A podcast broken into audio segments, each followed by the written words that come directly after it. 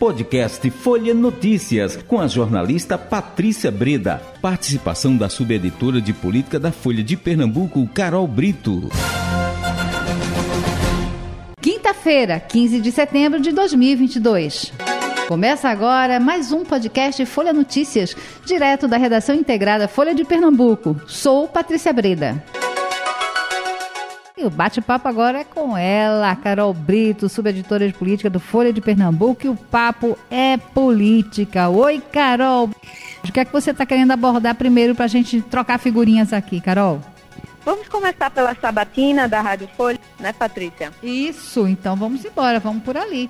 É, vamos Pronto, por aí. Então vamos... a gente vê uma, uma sabatina aí onde o Guilherme Coelho é, tomou vários posicionamentos aí, é, teve vários alvos, é, mirou em diversos adversários aí da sua coligação, é, fez questão de fazer críticas a essa polarização, né, que vem permeando bastante as eleições desse ano. Ele disse que nem é, Teresa Leitão nem Gilson Machado seriam candidatos ideais, porque uhum caso as eleições é, acabem é, dando a vitória para um adversário, eles não teriam interlocução é, com esses presidentes. Então ele diz que ele é um candidato é, mais maleável, que vai dialogar, seja Lula o presidente, seja Bolsonaro o presidente. Ele fez questão bastante é, de ressaltar isso.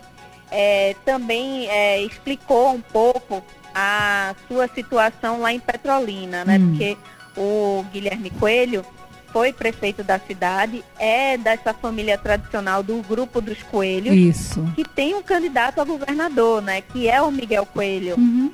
Mas que ele optou por apoiar a candidata Raquel Lira, né? Então ele explicou essa decisão dele. Ele disse que é um candidato que é fiel ao seu partido. Então, a partir do momento que o PSDB optou por lançar a candidatura de Raquel, ele decidiu seguir por Raquel e está adotando esse discurso, inclusive com críticas ao próprio Miguel Coelho, dizendo que Miguel fala como se tudo que é, tem de bom na cidade de Petrolina fosse somente fruto dos, dos seis anos de gestão dele, né? uhum. né? Então ele faz questão de ressaltar que Petrolina passou por várias mãos de vários gestores, né?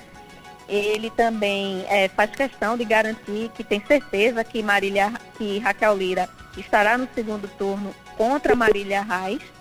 É um discurso, inclusive, bastante semelhante ao de Priscila Krause em sua sabatina também nessa semana. É, ele acredita que a disputa vai ser realmente de duas mulheres no segundo turno. E é essa a principal aposta do Guilherme Coelho, viu, Patrícia? Vamos ver se isso se concretiza nas urnas, né?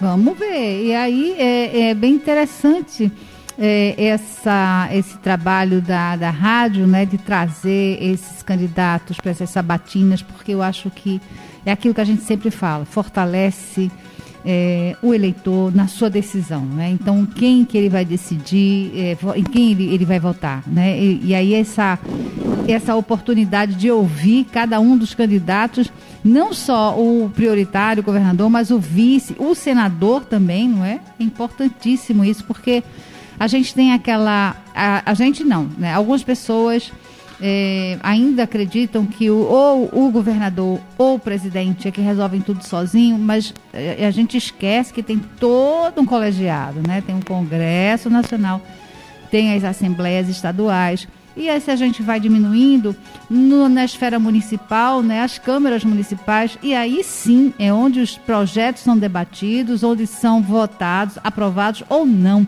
Né, Carol? E o Senado é, é importantíssimo. É, a gente viu, por exemplo, é, nessa última pesquisa Folipesp, que 45% dos eleitores ou tem pouco ou nenhum interesse nas eleições estaduais, né?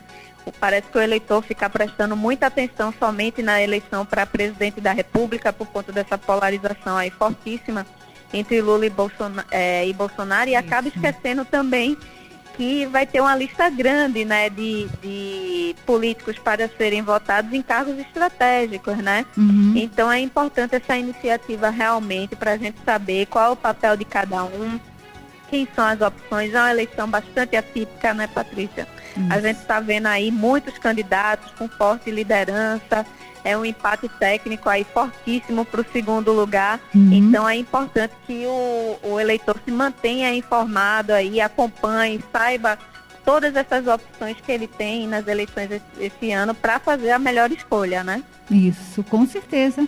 Ô, Carol, e aí você falou também no, é, nos presidenciáveis, o que é que você está trazendo para a gente? Então, Patrícia, ontem a gente falou que é, Pernambuco entrou de vez na rota dos presidenciáveis, uhum. né? Ontem a gente recebeu a candidata do MDB, é, Simone Tebet, e hoje foi a vez é, do candidato Ciro Gomes aportar aqui em Pernambuco, né? Ele está cumprindo uma série de agendas, trouxe sua vice, trouxe o presidente nacional do PDT, Carlos Dupe, e está sendo recebido e tendo como anfitriã a vice-prefeita do Recife, Isabela de Roldão. E o Ciro fez um discurso é, aqui, Patrícia, criticando bastante essa estratégia do voto útil, né? Que é uma estratégia, é uma uhum. aposta forte aí do PT e dos aliados de Lula para tentar levar essa disputa no primeiro turno, né? A gente está vendo um esforço aí é, da campanha lulista de tentar fazer com que aquele eleitor que rejeita o governo de Bolsonaro, mas que acabou optando por votar em Ciro Gomes ou em Simone Tebet, que esses eleitores votem em Lula para tentar levar, é, acabar com essa fatura ainda no primeiro turno, né? E esse discurso foi é o alvo maior de críticas do Ciro nessa passagem aqui por Recife. Ele disse que esse tipo de é, indução ela é coisa de autocrata e que é ruim para a democracia, né? O Ciro chega, é, Patrícia, hoje ah. no Recife numa situação bastante desconfortável.